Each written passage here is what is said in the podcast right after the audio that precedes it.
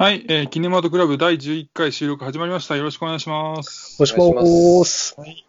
えーこのキネマトクラブという番組は、一本映画を決めて、それをメンバーで見て、その映画についてネタバレありで感想を話していくという番組になっています。はい、それで今喋っているのが、えー障害者が主人公の好きな映画が、えーアイアムサムの頭脳少年と言います。よろしくお願いします。お願いします。あーもしもーす。えー、障害者がはい、主人公の。主人公の映画ね。えああしいや主人公じゃなくてもいいですよ。障害障害者が出てくる映画でいいですよ。はい。なんかあります去年、あ、去年見た映画で、はいはいそうだな、ランキング、まあ一切触れてなかったけど、あの、はいはい37セカンズと、あはいはいはいはいあと、ピーナッツバターファルコンっていうのはいい映画だったなっていうのを思います。ピーナッツバターファルコン。はい。初めて聞いたな。はいはい。えー、ランタンですよね、お願いします。はい、もしもーす。障害者、全然思い浮かばないんで、ちょっとパスします。サネです。声声の形声の形じゃないですかね。うん。あ、声の形そうですね。好きですか？好きですね。はい。はいありがとうございます。お願いしますはいお願いします。はい。はい、なんでね、はい、し障害者がはい出てくる作品の話をしているかというと、えー今回は、えー先月アマプラで配信が始まった、えー聴覚障害者が主人公の、えーサウンド・オブ・メタル、聞こえるということについて語っていこうと思います。はい、今作は、えー今年のアカデミー賞作品賞も期待されているっていう作品になっています。はい、じゃあちょっとあらすじを読んでいきます。えー突然耳の聞こえが悪くなる病気に直面したヘビーメタルバンドのドラマ、ルーベンの姿を描く音楽ドラマ。急速に耳の状態が悪化していく中、ミュージシャンとしてのキャリアとアイデンティを失うことを恐れるルーベン。自暴自棄になるルーベンを新しい環境に適応させるため、恋人ルーは彼をろう者の施設に預ける。そこで手話を学び、聴覚障害のある子供たちにドラムを教え始めたルーベンは、新しい日常に戸惑いながらも徐々に自分を取り戻していくというあらすじになっています。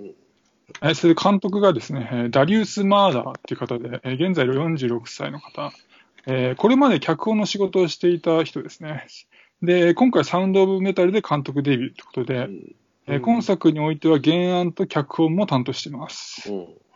えーで、キャストが、えー主人公のルーベン役のが、えーリズ・アーメットさんって方で、うん。うん。えー2014年にナイトクローラーに出演して脚光を浴びて、うん。えーその後、ジェイソン・ボーンや、えースター・ウォーズシリーズ、えー最近だとベノムとかいった話題作に出演していました。で、恋人のルー役の、えーがオリビア・クックさんという方で、えーレディー・プレイヤー1であのヒロイン役だった人ですね。はいはい。はい。それでね、さもう早速ね、じゃあ語っていこうかと思うんですが、はい。えーお二人はどうでしたでしょうか？サウンド・オブ・メタル。はい。そうですね。あの、聴覚障害者、まあ、あの、はい日本では配慮があってね、あの、ろう者っていうふうにはいはいはい。言うらしいんですけど、そのろう者にとってのその聞こえない、まあ、もしくは聞こえるっていう感覚うん。っていうのが、まあ、丁寧に表現されているというか、まあ、もちろん僕はその聴覚障害者というか、そのろう者ではないので、うん。あの、それはまあ、あ、こういうふうに聞こえるんだろうなっていうふうに思うしかないんですけど、うん。例えば、その、朝のルーティーンね、あの、ルーベンのこの、毎朝のルーティーンっていうのを丁寧に見せたかと思えば、翌日にその難聴の症状が出て、で、なんかこう、恐る恐る声を出してみると、まあ、水の中にいるようにうん。聞。こえたり、あと、まあ、そのミキサーの轟音っていうのがうん、かすかに聞こえて、かすかにしか聞こえなくて、で、コーヒーメーカーの音に関してはもうもはや聞こえないと。うん。で、なんかそういう感覚っていうのは、まあ、声の形ね、去年、去年じゃねえや、あの、2016年でしたね。うん、ありましたけど、まあ、そういうふうには描かれなかったというか、もちろん、はいはい。ろう者の人の感覚っていうのを味わうまでうんには至らなかったので、うん。なんかこう、興味深かったというか、うん。うんで、まあ、そうですね、あの、ヘッドホンでね、視聴したんですけど、うん。うん。まあ、そういう環境で視聴することが結構前提にあるような作品で、うん。うん、ああいう感覚っていうのは初めてだったなっていうふうに思いました。で、そうですね、好きなシーンもいくつかあるんですけど、うんあの特にその最後の、えーはいはいところね、あの彼女と別れるところっていうのと、あと、まあ、音のある世界との決別っていうところに関してはまた、はい、後でちょっと、はいはいあの語りたいなというふうに思います。僕は、なんかこの作品、ホラー映画を見るより恐怖を感じましたね。なんか、音楽やってる人で片耳聞こえなくなっちゃうっていうのは、なんかよくある話だと思ってて、なんか浜崎あゆみとか、堂本剛とか。なんか僕が突発性難聴みたいなのあります？ねあ、そうですね。うん。僕好きなトリプル A のラッパーのスカイハイとかもうん片耳聞こえなくなっちゃったりして、あそうなんですね。はい。で、僕もなんか耳聞こえなくなったらどう働いていけばいいんだろうなって思ったりして、なんか現実的な怖さを感じましたね。ね、怖いですよね。うんうんで、それから耳聞こえない状況にどう向き合っていくかっていうのは、なんかザ・ノンフィクションを見てるような感覚で見てましたはいね。で、受け入れられない状況、耳が聞こえないっていうの、すごいリアリティありましたし、うん。施設みたいなとこに行ってから、その環境で暮らしていく姿を見て、まあ、うん。こういう生き方もあるなと思って、その幸せの形みたいなのが何なんだろうなっていうのも考えさせられました。でうん、日本だとどうなるんだろうなっていうのうん。もうちょっと気になったりもしました。確かにね。で、最終的に手術したじゃないはいですか。まあ、それでも元の聴覚には戻らないわけで、うん。まあ、これも一つの選択だと思いますし、うん。あの施設の人たちのように手術しないっていうのも間違いではないと思いますし、あと、まあ、彼女と別れるのか別れないかっていうのも一つのチョイスだし、そういったなんか正解のわからない選択重ねて、こううん。人生が形成されていってるなっていうのを感じられる作品でしたね。はいはい、確かにね。うん、はい、じゃあ僕の感想としてはですね、えー今作はあの主演のリズ・アーメットさんのこう情熱的な演技で、こう、うん。聴覚障害をこう抱えた人が経験していたことが本当に痛々しいほどに強く感じられて、うん。なんか特別な映画体験ができたなと思って、本当に見てよかったなと思いました。で僕もそのヘッドホンつけて鑑賞したんですが、その結果、こう、聴力を失った感覚がね、よりリアルに伝わって、まあ非常にうん。みんなも言ってますけど、僕も非常に恐ろしかったですね。うん。で、まあ定期的にこう、聴覚障害になったルーベンの本人のあー耳で今聞こえている、その音のようななんか振動のようなね、うん。こう、ものは聞こえるんですけども、なんかそれがね、こう聞いてると、なんかまるでこう、暗闇にこう、一人孤立しているような感覚がして、うん。こう、なんか非常に怖くてね、もうなんか何度もね、そのシーンになるとなんか一時停止しないしするような感じになっちゃって、怖くてね、うん。ちょっとね。うんそう、そう一時停止しないと鑑賞できないぐらいでしたね。うん。でも僕もね、昔ちょっとバンド活動結構やってたんで、こう10代、20代の時はね、こうどちらかといえば、映画よりも音楽に多くの時間を使っていたんで、まあ、こうう、聴聴力を失うってことについてね、本当にね、恐ろしく感じました。で、あとね、さえー近年、こう、ろう者が登場する作品で、えーまあ、世間的な評価が高かったもものといえば、まあ、もうありましたけど、声の形があると思うんですけども、はいまあ、声の形では、この、ろう者のコミュニティっていうのは描かれていなかったんですよね。そうですね。ううんん。ただ、今作、このサウンド・オブ・メタルでは、このろう者の施設を描いて、こう、かつ、ろう者の施設の、あの、出演者っていうのは、こう、実際のうんろう者、ろう者の人たちを起用したらしいんですよね。うんうんなんで、その点も素晴らしかったかなって思いました。うんまあ、僕はその今まであんまろう者のね、コミュニティっていうのちゃんとなんか見た記憶がなかったんで、うんうんうんあ、こういうもんだ、なんだなと思って、なんかそこも見られてすごく良かったです。うんで、まあ僕も好きな、えーシーンとかね、印象的なシーン結構あるんですけども、まあちょっと僕ばっか喋ってもあれなんで、二人の感想の続きを聞けたらなと思うんですけども、はい。まあその怖いっていうところでね、その難聴になって、はいはあの医者にか医者というか医者に書き込んだときに、その、うん、こう医者が淡々とこう、うん。なんか君の聴力はもう戻ることはないから、うん、うん、あの今ある聴力を維持することに努めろっていうんですよね。うん。うん。で、ルーベンはまだその時点では、その聴力が戻るものだと思って治療法を探してる段階で、はいで、なんかこう、本人の、その、まだ治る、まだ治るだろうっていうふうに考えてるところと、あはいと医者、医者にとってはもう、えっと、そういう患者さんの相手をするっていうのは日常だからっていうところはいはい。で、こう、はい。二人はこう、なんていうか、テンションというか、こありましたね。はい、う、なんはい。か差があって、うんそこはすごく怖かったし、あとそのうん、えっと、ろう、ろう者のコミュニティ、あの、なんかまあ、作中ではデフコミュニティって言われてましたうんけど、、うん、あそこで、こう、みんながね、手話を使って、こう、会話をしてるときに、その、うん。まあ、健常者ではなくなってしまったルーベンが、そのコミュニティに入ったことで、うんあの、まあ、ただ本人としては手話が使えないんで、その中でもこう、コミュニケーションが取れない。はいはい。なんかこう、健常者でもないし、その、うん。ろう者でもないと。はいろう者でもない感じが、なんかこう、すごくその聴覚障害でになったということ以上に、こう、なんかこう、社会と完全に断絶な断絶されてしまったみたいな感覚がすごく怖かったなっていうふうに、ね、孤立してましたよね。うんうん、思いますね。ははいい。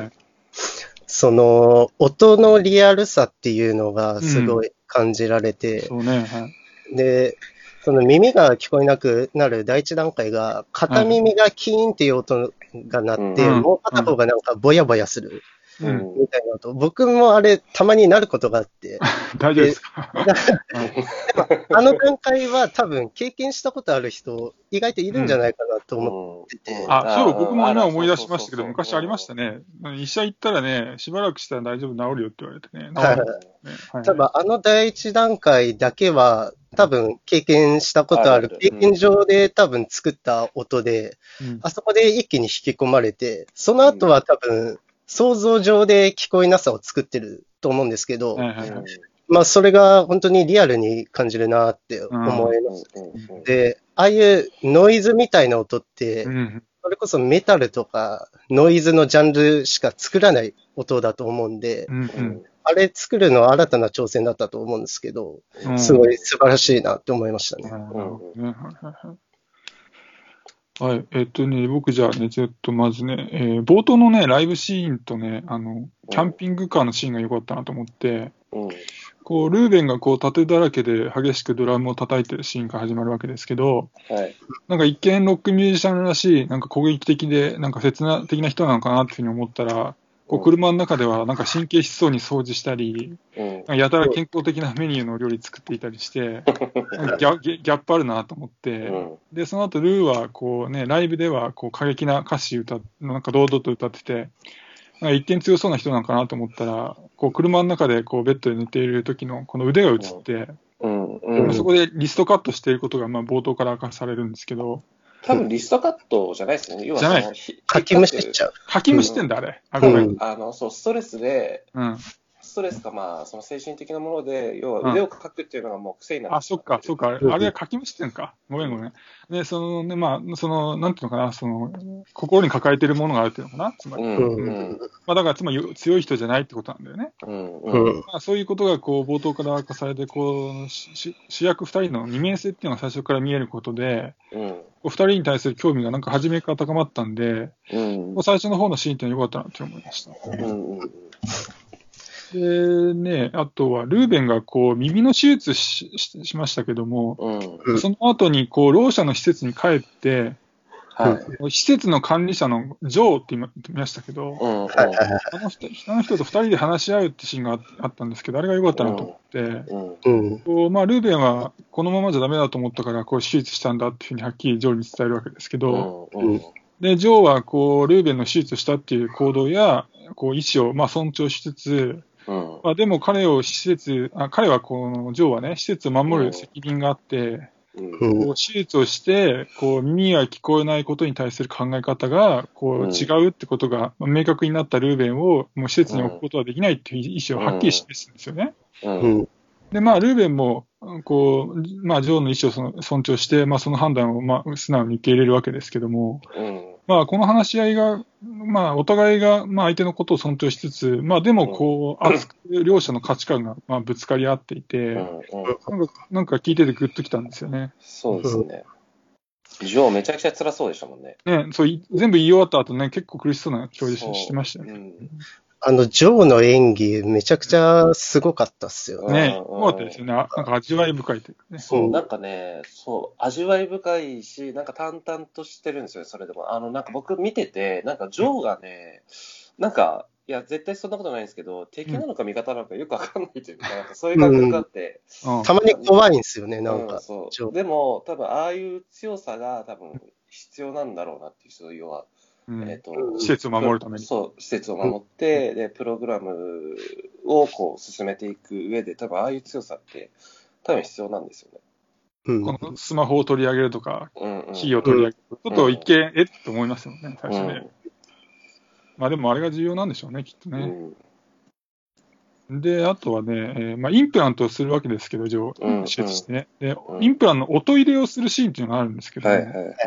それがね、ちょっといごったなと思って、うんで、まあ、ルーベンはなんか聞こえ方に不満そうだったんですけど、うんまあ、見ているこちらとしては、なんか声が聞こえた時にけ結構感動があって、あ、本当ですか？うんまあ、その、まあ、今まで聞こえなかったわけじゃない、ほとんど。うんうんうんまあ、それがまあ、ノイズ入ってんだけど、一応聞こえたじゃないですか、声が。うん。なんで僕としては、なんかお声が聞こえるっていうふうに、なんか僕別に、ね、聴覚障害ないんですけど、うんまあなんか感情移入したんで、結構興奮しましたね。あーあ僕結構あそこで絶望しちゃったんあ、です絶望しちゃったんだ。はいそうか、そうか。要は、元に戻らないから。うんいや、もうちょっとクリアに聞こえるのかなって思ってたしあとそのルーベン役の人のやっぱ演技というか、目の演技というかね、なんかこう、聴力を取り,、まあ、取り戻したというか、あれは脳を錯覚させたっていうことらしいんですけど、うん。要は、い今まで、要は健常者であった頃の聞こえ方と違うっていうことを、うん。なんかこう、あんまり受け入れてる気がしなくて、確かにね。うん。うん、ルーベンはルーベンは全然ね、ダメダメだよ、これじゃあって感じでしたうん、ね。うん、うん。あの、父親と娘が一緒に歌ってるシーンあったじゃないですか。はいはいはい。はい。あそこの涙っていうのが、う。うんんおそらく多分その彼女の歌を聴けた嬉しさっていうのと、うんその本来の声を聞けない悲しさっていうのが多分両方内在してる。シーンじゃないかなってちょっと思いましたね。はいはい。で、まあ、好きなシーンというか、あの、僕、この映画の、その、ハクビは2つあると思ってて、うんうん。一つは、その、えっと、健常者でも、えーろう者でもないうんルーベン、存在であるルーベンが、あの、少年と、こう、心を交わすシーンというのがあるじゃないですか。心というか、この、交流を果たすシーンというのがあって、うんうんで、僕ね、その、サウンド・オブ・メタルっていう題名うん。で、て僕はてっきりその、ろう者になったドラマーが、まあ、それでも音楽を続けていくみたいな話かなというふうに思ってき見てたんですね。うん。うんで、なかなか、あの、その音楽、そのろろう者になった後に、あんまりこう、音楽の道を進むという絵が見え見えてこなくて、なんだろう、この題名題名はというふうに思ってたんですけど、はいはい。あの滑り台が、要はその金属でできてて、えっと、少年とこう叩き合うと。で、そこでこう、改めてこう音楽につ、音楽とこう、出会出会うというか、こう、うん。はいはいはいはい。うん、で、こう、なんていうかな、道が開けていく。要は、うんろう者、ろう者内でのコミュコミュニケーションっていうのを、お前向きにしていこうというふうに道が開けていくという意味で、あ、サウンド・オブ・メタルっていうのは、あの、あの、なんだろう、こう、鉄、鉄というか金属でできた滑り台のあのシーンのことを多分言うんだなっていうふうに思って、うん、すごくいいシーンだなというふうに思いました。まあ音楽のジャンルででもなくてってことか。なるほどね。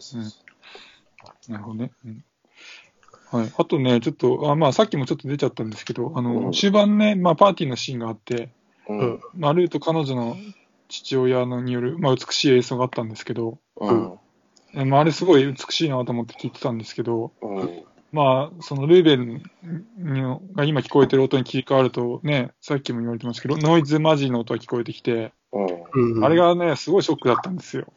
うん。うん。そう、わかる。こんな美しい演奏があんな風になってしまうのかっていうのを、最初、うんうんそのね、インプラント入れた時は僕は、その、声が聞こえたってだけで結構よよかったなと思ったんですけど、うんいや、実際日常生活になるとこうなってしまうのかっていうことで、うん。辛かったのと、あとパーティー自体がその、いろんな声が重なってるじゃないですか。そうですそうね。なると、あんな風にノイズがなんか増えちゃうのかよと思って、ううんうんわーそれもそれできついなと思って、なんかだんだんね、こう、インプラントの悪い部分が見えてきて辛くなりましたうね。んうんうん。うで、んそうですね、僕も、あの、父親と、あの、彼女が歌ってるシーンはすごく悲しくなったんですけど、うん。その、今作は、その、なんだろうな、えっ、と、彼女と別れるっていうことと、うん。あの、音のある世界と決別するっていうことが、なんかこう、対応してるようにうん。思えたんですよね。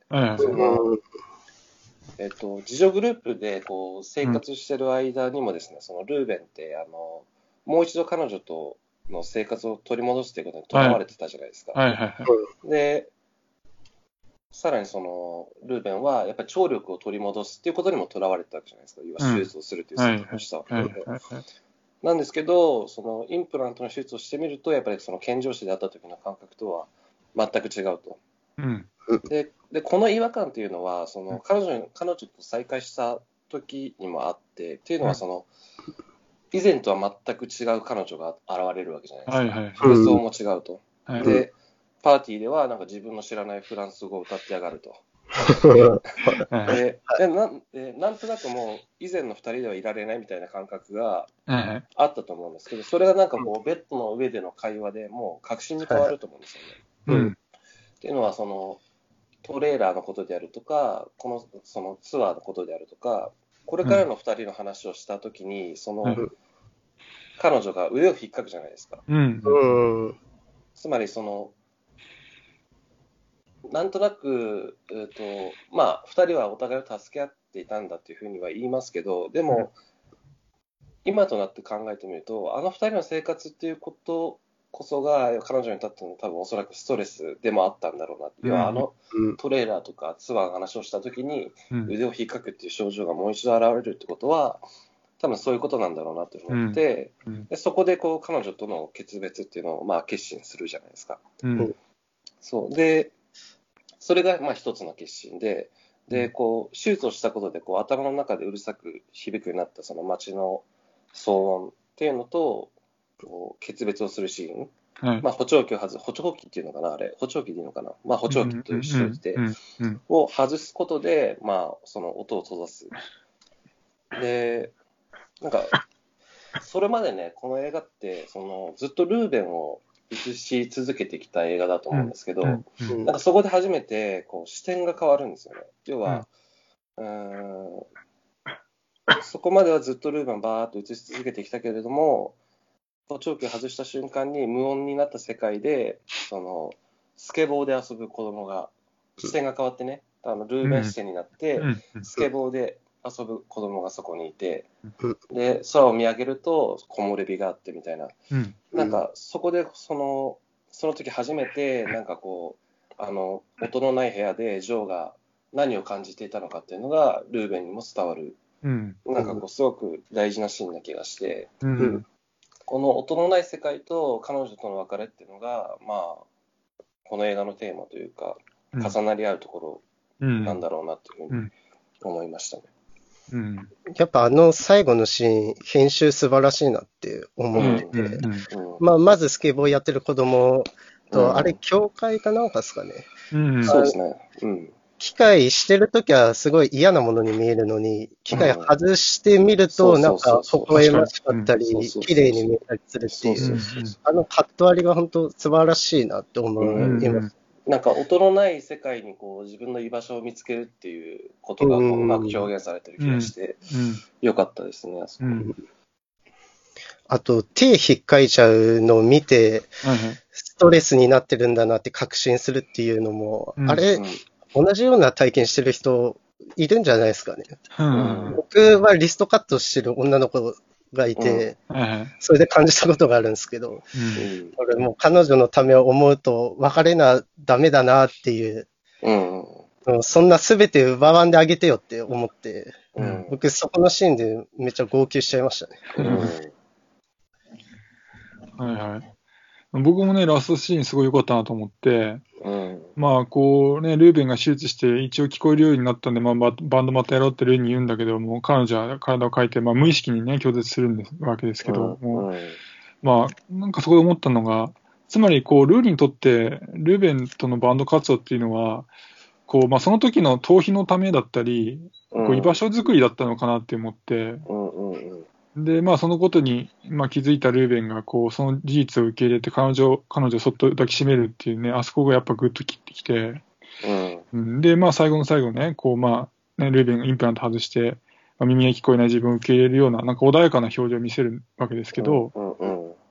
まあ、そのシーン見て思ったのが、こう、ルーベンにとって、こううん。バンド活動から得られる喜びっていうのは、うん。こう、ルーと共に演奏するからこそ得られる喜びだったのかもしれないなと思って、うん。うん。こう、彼女を失った今、こう、まあね、バンドに執着することもなくなって、うん。耳が聞こえない自分を以前よりも受け入れられるようになったのかなっていうふうに思って、うん。まあそういう意味で言うと、まあルーベンにとってはなんか視野が広がった気がするからいい気もするけど、それでもやっぱりなんだか切ないよなと思って、うん。まあ最後ね、グッときましたね。はい。うん。うんまあ、どうなんですかね。あれは、うん、まあ。ちょっとわかんないんですけどね、最後どういう感情だったかね。ね。ううんん。僕は、ハッピーエンドなのかな？より、よりに取り捉えたんですけど、うんうん。要は自分の存在っていうのを、こうその世界に見見つけたというかね、こう、うんうん。肯定的に捉えたみたいな感感じがして、うんハッピーエンドの気がしたんですけどね。戻ったんですかね、自助グループに。あのまあそうですね、あそういうどうなんだろう想像もできますよね。うん。でも前に進んでる感じは受けうん。見られたんで、うんうん。うん。うん。まあなんだろう、その、どっちでもいけるっていうのが割といいなと思って、その、うん。なんだろう、もうインプラントはいらないって言って、ね、まあうん施設に帰るのでもいいし、まあ別に一人で暮らすのでもいいんですけど、そういう方向に行け、もいけるし、うん。うん。まああそこ別にね、スッとインプラントをつければ、まあノイズは入ってますけど、うん。一応声は聞こえるわけだから、うん。まあうんなんだろう、基本的な仕事あったら多分できるだろうから。そういう、まあ選択肢にもいけるし、まあ、うん、割と、まあ、なんだ選択肢がはふあるから複数、まあ、そういう意味では、まあ、とりあえずルーベンはいいっちゃいいのかなみたいな、よかったのかなって思ったりもしましたね。はいうんまあそうですよね、あの聴覚を取り戻すであるとか、その彼女ともう一度っていう、要は今まであったものを取り戻すっていうマインドからこう、はい新新ししい世界に身を投じていくっていう姿が見れたっていうところでは、うんまあハッピーエンドなんだろうなという思うんですけどね。うん、うん、うん。はいはいはい。あと、大丈夫ですか？もうラストシーンについては。はい。です。あとね、まあ、あと細かいちょっと箇所で感想というか、まあ、そんな重要なことじゃないんですけど、うん。あの、ろう者のし施設で、まあ、食事シーン見ていて思ったのが、うん。手話の手の動きがなんか思ってたより早く動動いたんで、あ、こんな早いんだと思ってちょっと驚いて、うん。うん。なんかえ NHK のニュースとかでたまに手話が横にうんありますねされてるじゃないですあか。はいはいはい。なんかあんなの、あれをたまになんかザッピングした時にふっと見た時結構ゆっくりだから、うん。なんかああのああれぐらいのペース、ペースっていうかスピードなのかなと思ってたら、なんか意外としパッパッパッパ動いてたから、あ、うんこういう、こんな早くて、だって意外でした。はい。ああ、あるのかな、要は、なんかこう、友達と話してるときと、やっぱりこはう何か説明、誰かにこう不特定多数の人に説明するときって、やっぱ僕たちでも話すスピードって変わるじゃないですか。ああ、そっかそっか。そういうことか。でもっと言うと、表現も雑になるし、ああの誰でも伝わる、要は共通の認識のある部分では、省略っていうものが行われるじゃないですか。あ。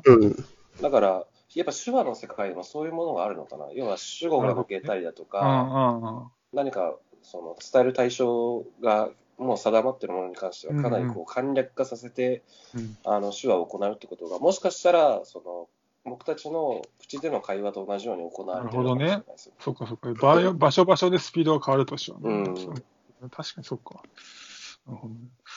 あとね、えーっと、ジョーが、あの、朝部屋で、こう、一人です過ごせっていうふうにルーベンに言うじゃないですか。うん。で、まあ、ルーベンがこう、朝ね、早起きして部屋に行くわけですけど、うんうん。まあ、ドーナツ、コーヒー持って行って、まあ、うん。す座った後に、うんドーナツを拳でボーンって叩き潰して、でなんか叩き潰したと思ったら、ドーナツの形をまた元に戻して、でまたボーンって叩き潰すってしてて、なんかあれ何やってんだと思って面白かったです。ああんなの初めて見たなと思って。なんか何か食べ物をボーンって壊すのは見たことある。それを元に戻すって、多分あれ罪悪感なのかな？よくわかんないけど。うんなんか変わったシーンだなと思ってね。僕あ、あのこう崩れたドーナツを元に戻すっていうのは、あの再びこうクッション性のあるものを、ああ、まだもう一回もう一回もう一回、叩きていいから、こう、周りに散ったやつをこう集めて、もう一回やるんだあっていうあ、なるほどね。そういうことだと思いましたけどね。両手で綺麗に元に戻そうとしたから、何よと。うんうんあとなんかこう、ルーベンが部屋でこう、ストレスが溜まって、ああみたいなこう叫ぶシーンがあったじゃないですか。はいで、あ、あ、とか、あと物に当たるとかね、バーンってこう扉を叩いたりとか。で、あれって多分、ろう者のコミュニティだから、多分誰にも聞こえないと思うんですよね。ないんですね。うん。うん。で、多分自分にもそんなに聞こえてないと思うんですけど、あれはなんか、ああれ、あれってストレスの発散になるんですかね？確かに。どうなんだろうと思って。まあ、中途半端ですよね、多う分ね。ん、うん。だからそういう、なんかまあ、そういうストレスの発散させ方がいいとは思わないですけど、なんか、こう、ここの、のこう、平穏を保つっていうのがやっぱ難しいよなっていうふうに思いました。だからこそこう、座って何か文字に起こすっていうことが大切だっていうことを、あジョーはあ。伝えたかったのかなと思いますけど。うん。あとやっぱジョーに、ジョーにとってのルーベンっていうのは多分、うん。昔、かつてのジョーなんですよね。要は昔若かった頃うのん、そうで、その耳、音のある世界っていうのを自分、まあ、受け入れることによって、今まで見えなかったものが見える見え見えるように俺はなったんだってことを多分、ルーベンに伝えたくて、あの、課題っていうのを課したと思うんですけど、で、最後にその、その感覚っていうのをルーベンは掴むじゃないですか。その音のある世界を完全に断絶して、えあの少年たちを見て、こう、なんかこう、とか、あと空とか木漏れ日を見て、うんなうん何かこう、自分の居場所を見つけるっていうのは、だから、うん。ジョーが課した課題っていうのが、こう、まあ、後になって、まあ、追認みたいな形で、こう、えールーベンは理解すしたんだなっていうふうに思いましたね。うんなんかあ、の、あの手法は実際心を治療するために使われてるらしいですね。ああ、そえうなんですね。ーはいあの、なんもない部屋にノートとペンだけっていう。うんうんはいまあ自分と向き合うしかなくなりますね、ああするとね。ううんん。まあ健常者でもああいう部屋で朝 一人でうん。長い間こう自分と向き合うとなんかいろいろありそうですね。うん。心に湧いてくるものというか、うんうんうん興味深かったですけど、はい。うんあと何かありますでしょうか？細かいところでもいいんですけど。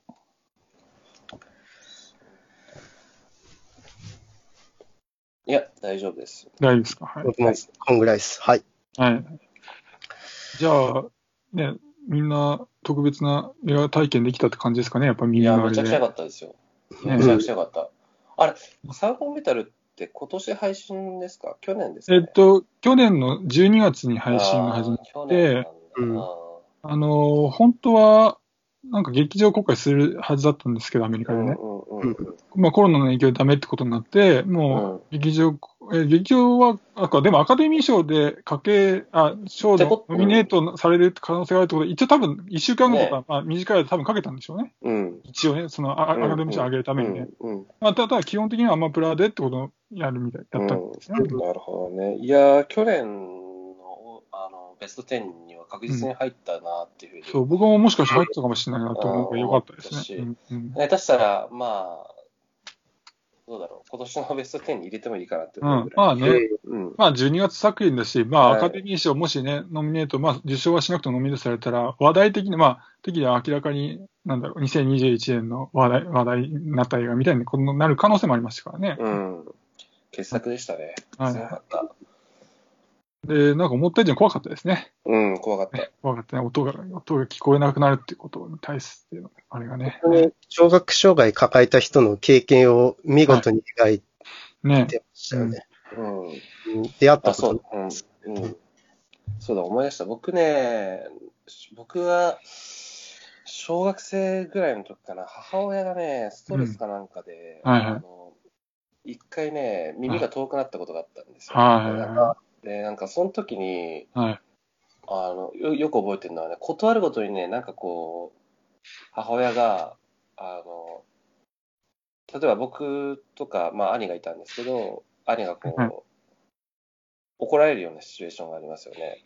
で、うん母親としてはそれを叱らないといけないと思うんですけど、うん。その叱るタイミングでね、やっぱそれがストレスなんでしょうね。そういう自分が、あの、耳が聞こえない、聞聞こえづらくなってるっていうのがストレスで、要はそれを僕らに伝えるんですよね。もうお母さんが、あの、ストレスで耳が遠いんだから、なんかもうそういうことしないでよみたいな。あ、さらにストレスがかかるかもしれないしね。そうそうそううんで、要は自分が今そういう状況にいるんだっていうことを僕らに結構伝えてて、はいはいで、多分、その、普通の生活をしてるという時には、多分そういうことってしないと思うんです辛いことがあっても。うん。僕らにそういうことを伝えるってことはなかなかしないと思うんですけど、やっぱり多分、その不安というか、やっぱ精神的にちょっと来てたんだろうなって思って、うん。なんか今今ちょっとふと思い出しましたね。うん。なんかそういう体験が、ね、要は、こう、日常が日、その、遠くなるというか、もう戻れないんじゃないかっていう不安がやっぱこ